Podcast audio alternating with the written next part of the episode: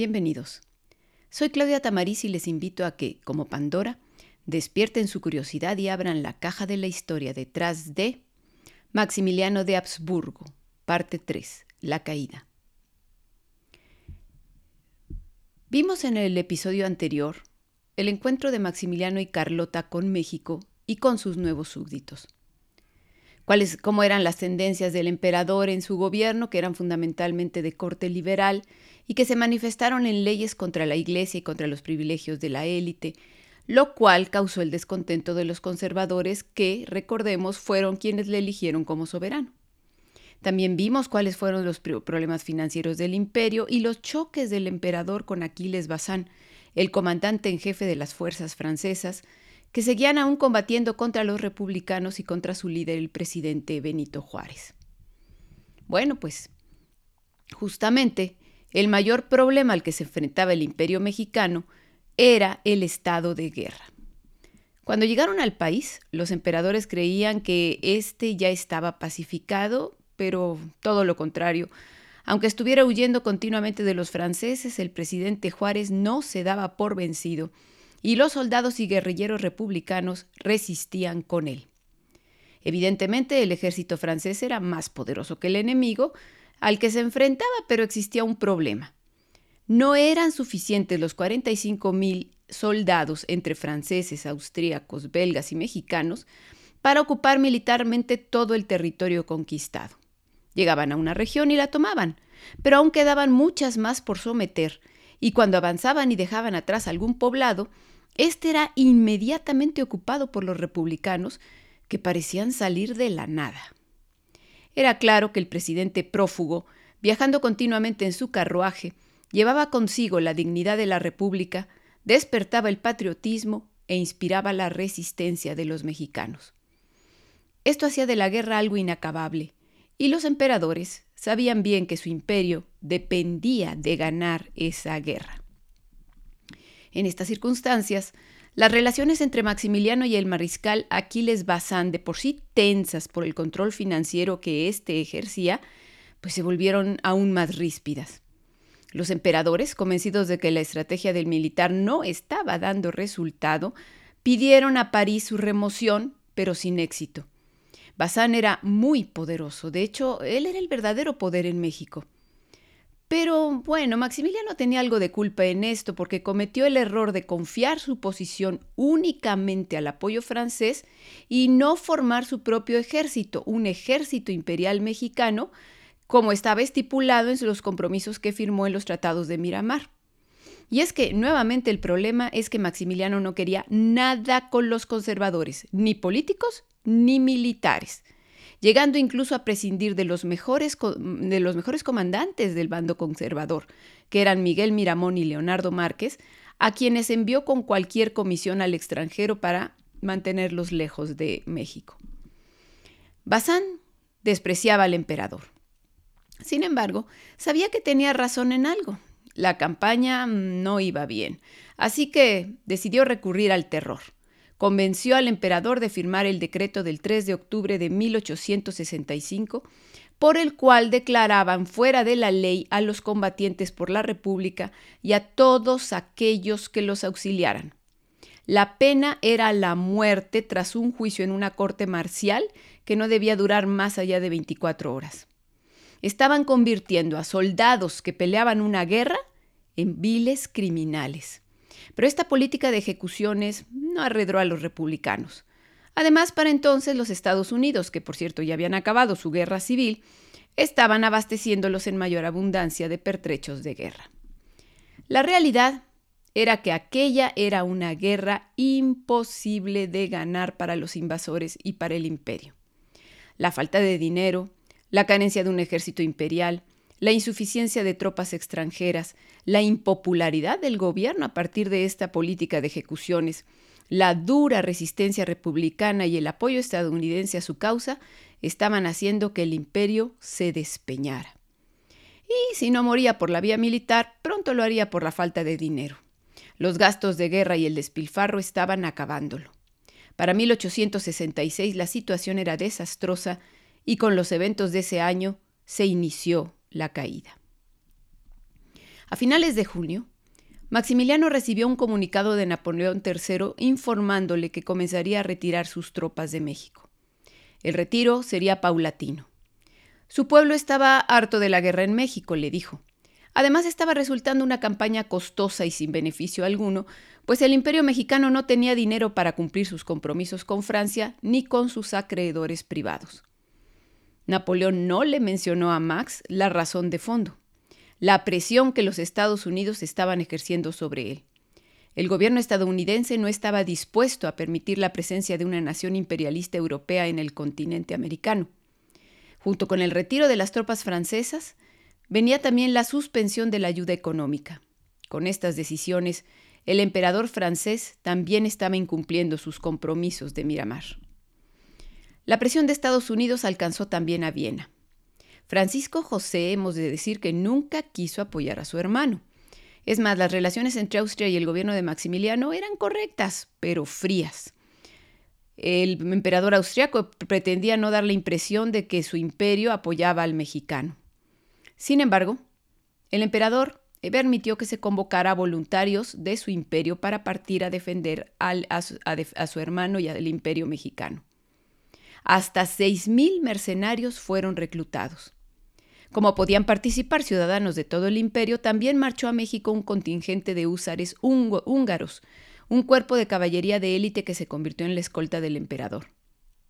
Pero resulta que por las mismas fechas en que llegó el comunicado de Napoleón III avisando del retiro de sus tropas, el último contingente de voluntarios austriacos estaba a punto de salir hacia México. Pues la partida se canceló porque el gobierno estadounidense amenazó al austriaco con retirar a su embajador de, de Viena.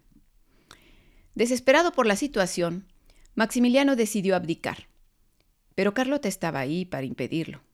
Se opuso rotundamente a permitir que su marido renunciara al trono. Lo reconvino argumentando que abdicar era, según sus palabras, extenderse un certificado de incapacidad. Era el mayor de los absurdos, pues volver derrotado a Europa era aceptar un destino vergonzoso. Y, dijo ella, mientras haya un emperador aquí, habrá un imperio, aunque no abarque más que seis, seis pies de tierra. Carlota, en pocas palabras, lo prefería muerto al pie del cañón que a salvo, pero haciendo el hazme reír de Europa. La emperatriz entonces le ofreció a Max marchar a Francia encarar a Napoleón y convencerlo de continuar apoyándolos. El emperador abandonó la idea de la abdicación confiando en la capacidad política de su mujer. El 9 de julio de 1866, Maximiliano acompañó a Carlota hasta el poblado de Ayotla en el camino a Puebla. Ahí vivieron días felices en los que al parecer se reconciliaron. Entonces se separaron. El emperador tenía confianza en el éxito de la empresa y se dispuso a aguardar noticias. Estas llegaron a inicios de septiembre. Dos veces se había entrevistado Carlota con Napoleón III, pero todo fue inútil. El emperador francés los dejaba a su suerte. En ese momento, Maximiliano no tenía forma de saber que su esposa ya presentaba los primeros síntomas de locura. En octubre le informaron, que estaba siendo atendida por un especialista en enfermedades mentales, pero no le dieron detalles de su mal. Nunca supo que sufrió ataques paranoicos, convencida de que Napoleón quería envenenarla, que durante su estancia en Roma, donde había ido a entrevistarse con el Papa para pedir su apoyo, se negó a beber otra agua que no fuera la de las fuentes públicas para evitar ser envenenada, que en su visita al Papa metió los dedos en su taza de chocolate, que pasó la noche en el Palacio Vaticano para sentirse segura ante la escandalizada curia romana porque ahí nunca había pernoctado una mujer, y que en el hotel donde se hospedaba Mandó llevar unas gallinas vivas a su habitación para que las mataran y prepararan delante de sus ojos, para así asegurarse de que no envenenaban su comida. Carlota tenía 26 años cuando perdió la razón. Viviría hasta los 80. Maximiliano estaba solo y para colmo enfermo. Padecía desde 1865 malaria con fiebres intermitentes y ahora se agravaba con una infección de garganta y disentería. Con el ánimo por los suelos, resurgió la idea de abdicar.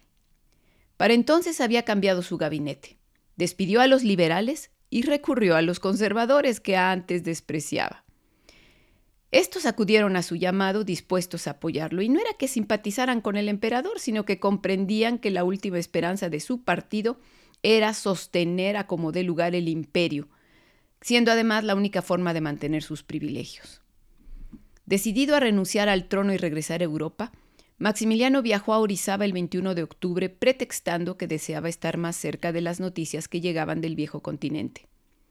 Mientras aguardaba en esa población, en Veracruz se preparaba el barco que lo llevaría de regreso, cargando las cajas con los objetos personales del emperador e incluso manteniendo la maquinaria encendida por si tenían que partir apresuradamente.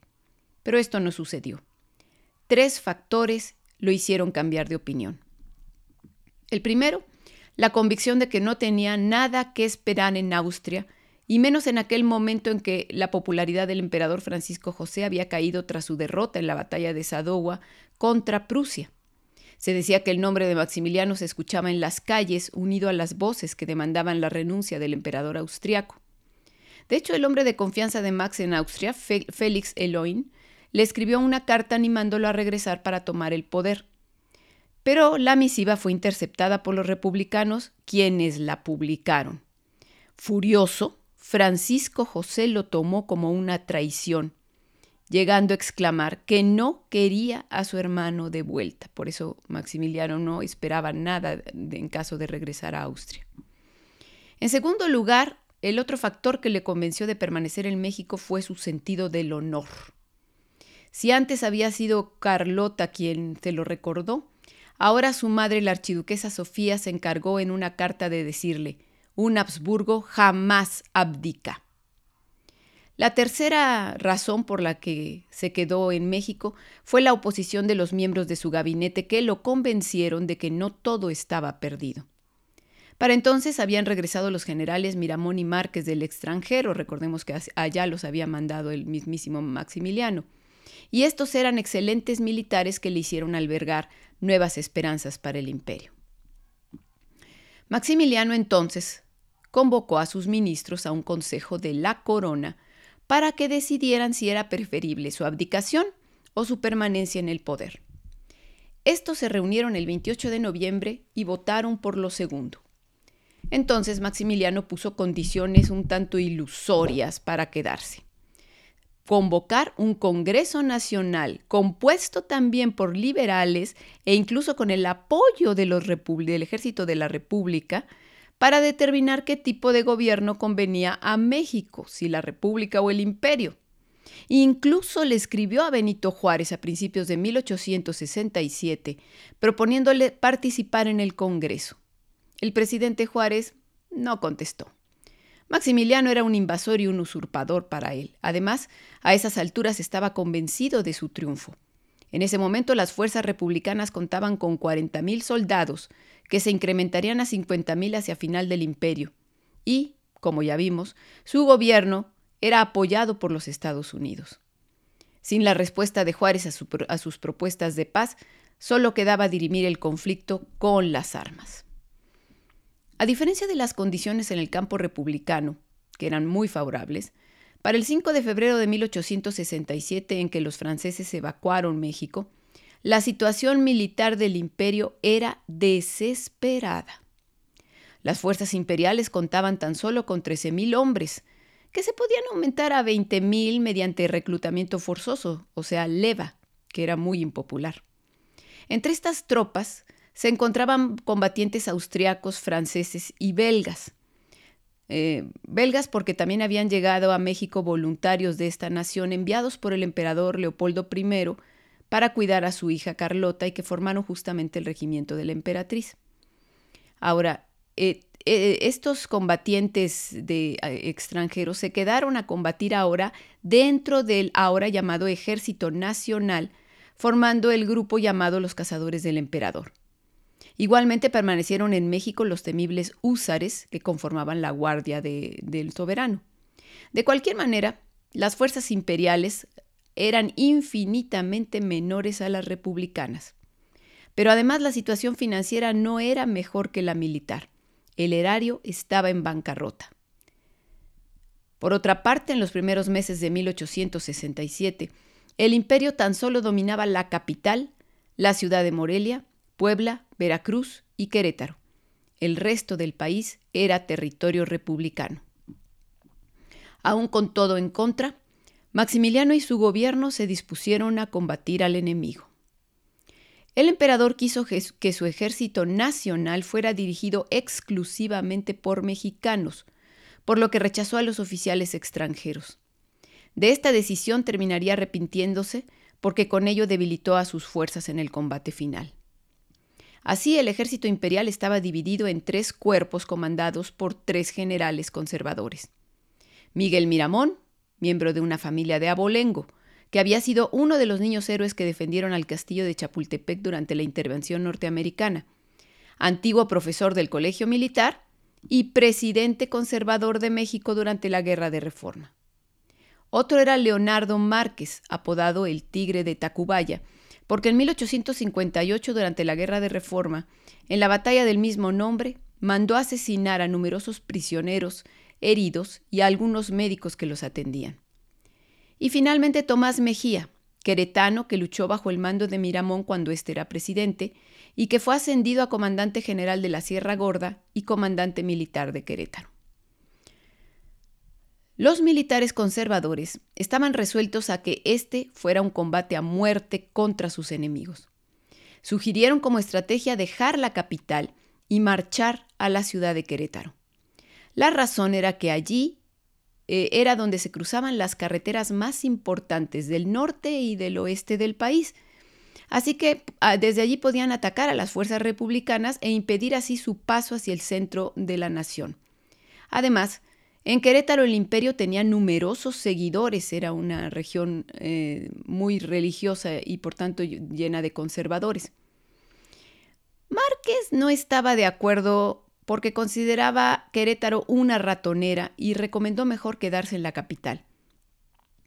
Pero el presidente del Consejo, Teodosio Lares, también le sugirió a Maximiliano marchar a Querétaro. La razón de este era política buscaba que la lucha decisiva no fuera en la capital para evitarle los daños y sufrimientos de un sitio. Lares también tenía sus razones personales. Quería tener una oportunidad de sobrevivir en la capital en el caso bastante probable de que Maximiliano fuera derrotado. Al verse obligado a viajar con el emperador, Leonardo Márquez, el tigre de Tacubaya, también buscaría una oportunidad para regresar a la capital y salvarse.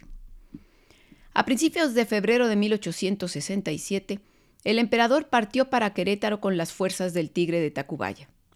A Miramón, que había estado combatiendo a los republicanos en la ciudad de Zacatecas, donde tuvo una brillante victoria en la que casi captura a Juárez seguida de una derrota en San Jacinto, Maximiliano le ordenó reunirse con él en aquella ciudad, donde también les esperaba ya Tomás Mejía. Pronto se incorporaría Ramón Méndez, que iba en camino desde Morelia. Al llegar a Querétaro, Maximiliano se atribuyó el mando supremo del ejército, a pesar de que no tenía experiencia en la guerra. Esto fue para demostrar que él podía vencer donde Bazán había fracasado.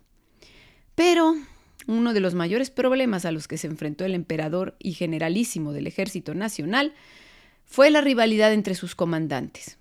Miramón odiaba a Márquez porque se le había revelado cuando él era presidente. Tampoco Ramón Méndez simpatizaba con Miramón y ninguno de ellos simpatizaba con Santiago Vidaurri, un antiguo liberal que se pasó a su bando. El 19 de febrero de 1867, Maximiliano llegó a Querétaro. La ciudad, como baluarte del catolicismo, era una buena elección desde el punto de vista político, pero como lo bien lo había visto Leonardo Márquez, desde el punto de vista militar era pésima, pues la ciudad estaba situada en un valle y rodeada de colinas desde las que era factible bombardearla. Maximiliano se alojó en el casino español en la actual calle de Madero. Pudo hacerlo en las casonas o palacios de los hombres acaudalados de Querétaro, pero prefirió no hacerlo, quizá porque preveía que a futuro iba a solicitar el dinero de estos señores eh, en forma de préstamos, eh, de préstamos forzados. Y efectivamente así sucedería. Al entrar a caballo en el casino, donde se alojó, el corcel del, el corcel del emperador dio un traspié. Para el príncipe de Salm Salm, que era un aventurero prusiano que se convirtió en hombre de confianza de Max en Querétaro y uno de los pocos extranjeros que pudieron acompañarlo, aquel traspié fue una señal de mal agüero. Maximiliano procedió a organizar a sus tropas bajo el mando de sus generales. Nombró jefe de su Estado Mayor a Leonardo Márquez, lo que provocó el enojo de Miramón. A este le entregó el, el, comando de la Infantería Imperial y a Mejía lo nombró comandante de la caballería. Enemistados, los generales trataron de mantener su independencia, por lo que cada uno fijó su cuartel general en distintas casonas, por cierto las más cómodas de la ciudad. Esta absurda rivalidad redujo la eficacia combativa del ejército imperial, que al cabo se limitará a la defensa.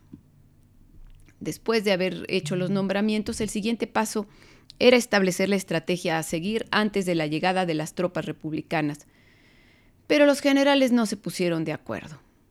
Mientras Márquez recomendaba la retirada de todas las tropas a la Ciudad de México, recordemos que pensaba que estaban metidos en una ratonera, Mejía, que confiaba en su popularidad entre los queretanos, sugería resistir en la ciudad. Por su parte, Miramón opinaba que lo mejor era salir a batir una por una las columnas enemigas que se acercaban a Querétaro. Como resultó imposible unificar criterios, el ejército permaneció inactivo, esperando así, inactivo, la llegada de las tropas enemigas, que por cierto llegaron divididas en dos cuerpos, por lo que pues los, imperialistas, los, imperiales perdieron la oportunidad de atacarlas por separado fuera de la ciudad, como lo sugería Miramón. La superioridad numérica del enemigo era de 5 a 1. En vista de que los generales del imperio se bloqueaban entre sí, sería Mariano Escobedo, general en jefe del ejército del norte y a quien el presidente Juárez nombró comandante de las tropas republicanas a cargo de atacar Querétaro, quien tomó la iniciativa el sábado 9 de marzo. El objetivo era cercar completamente la ciudad y ponerle sitio. Maximiliano entonces se instaló en el convento de la Santa Cruz, sobre el Cerro del Sangremal en el extremo oriente de la ciudad. Era el sitio más conveniente para resistir por su ubicación y porque lo estaba, estaba convertido en una fortaleza.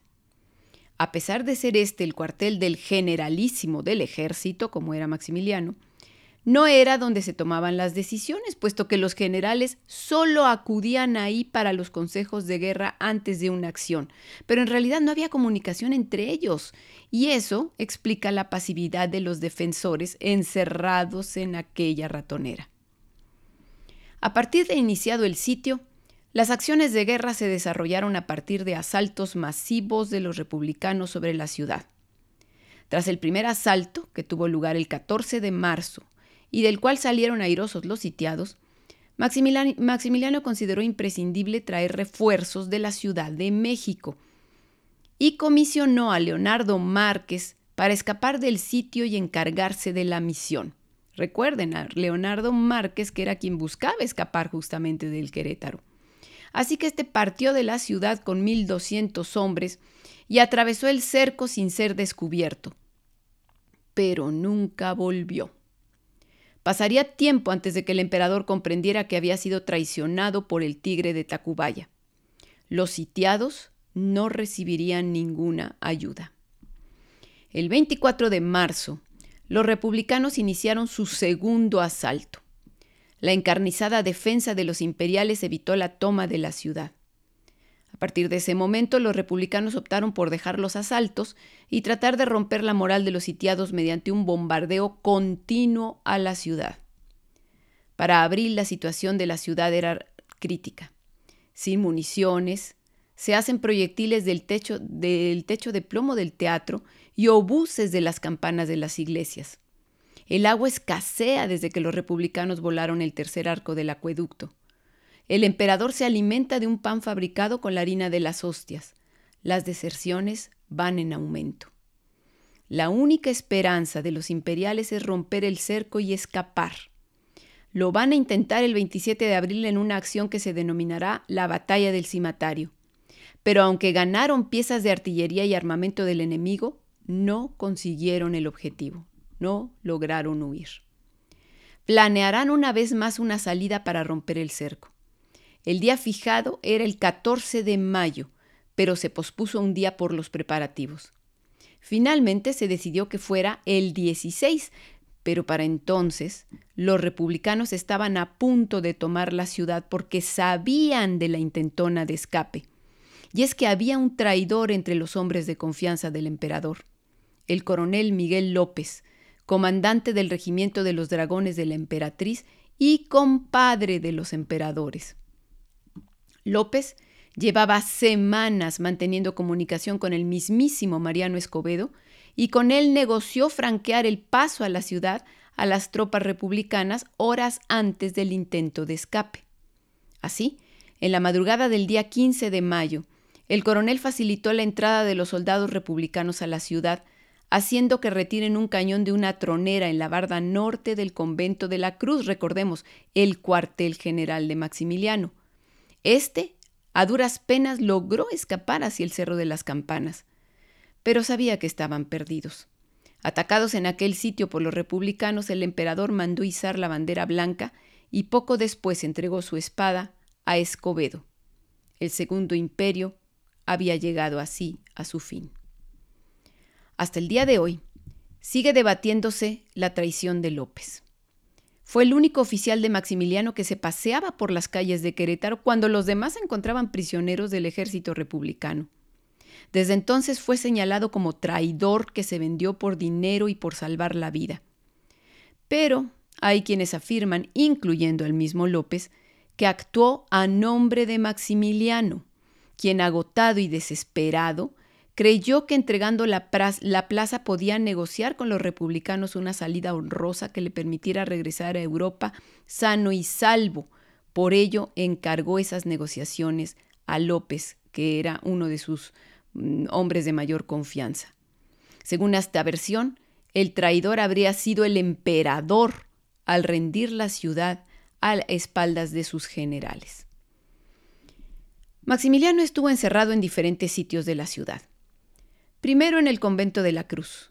Luego, su médico, el doctor Bach, logró que lo trasladaran a un sitio más sano, pues se encontraba enfermo de disentería, por lo que su nueva prisión estuvo en el ex convento de Teresitas.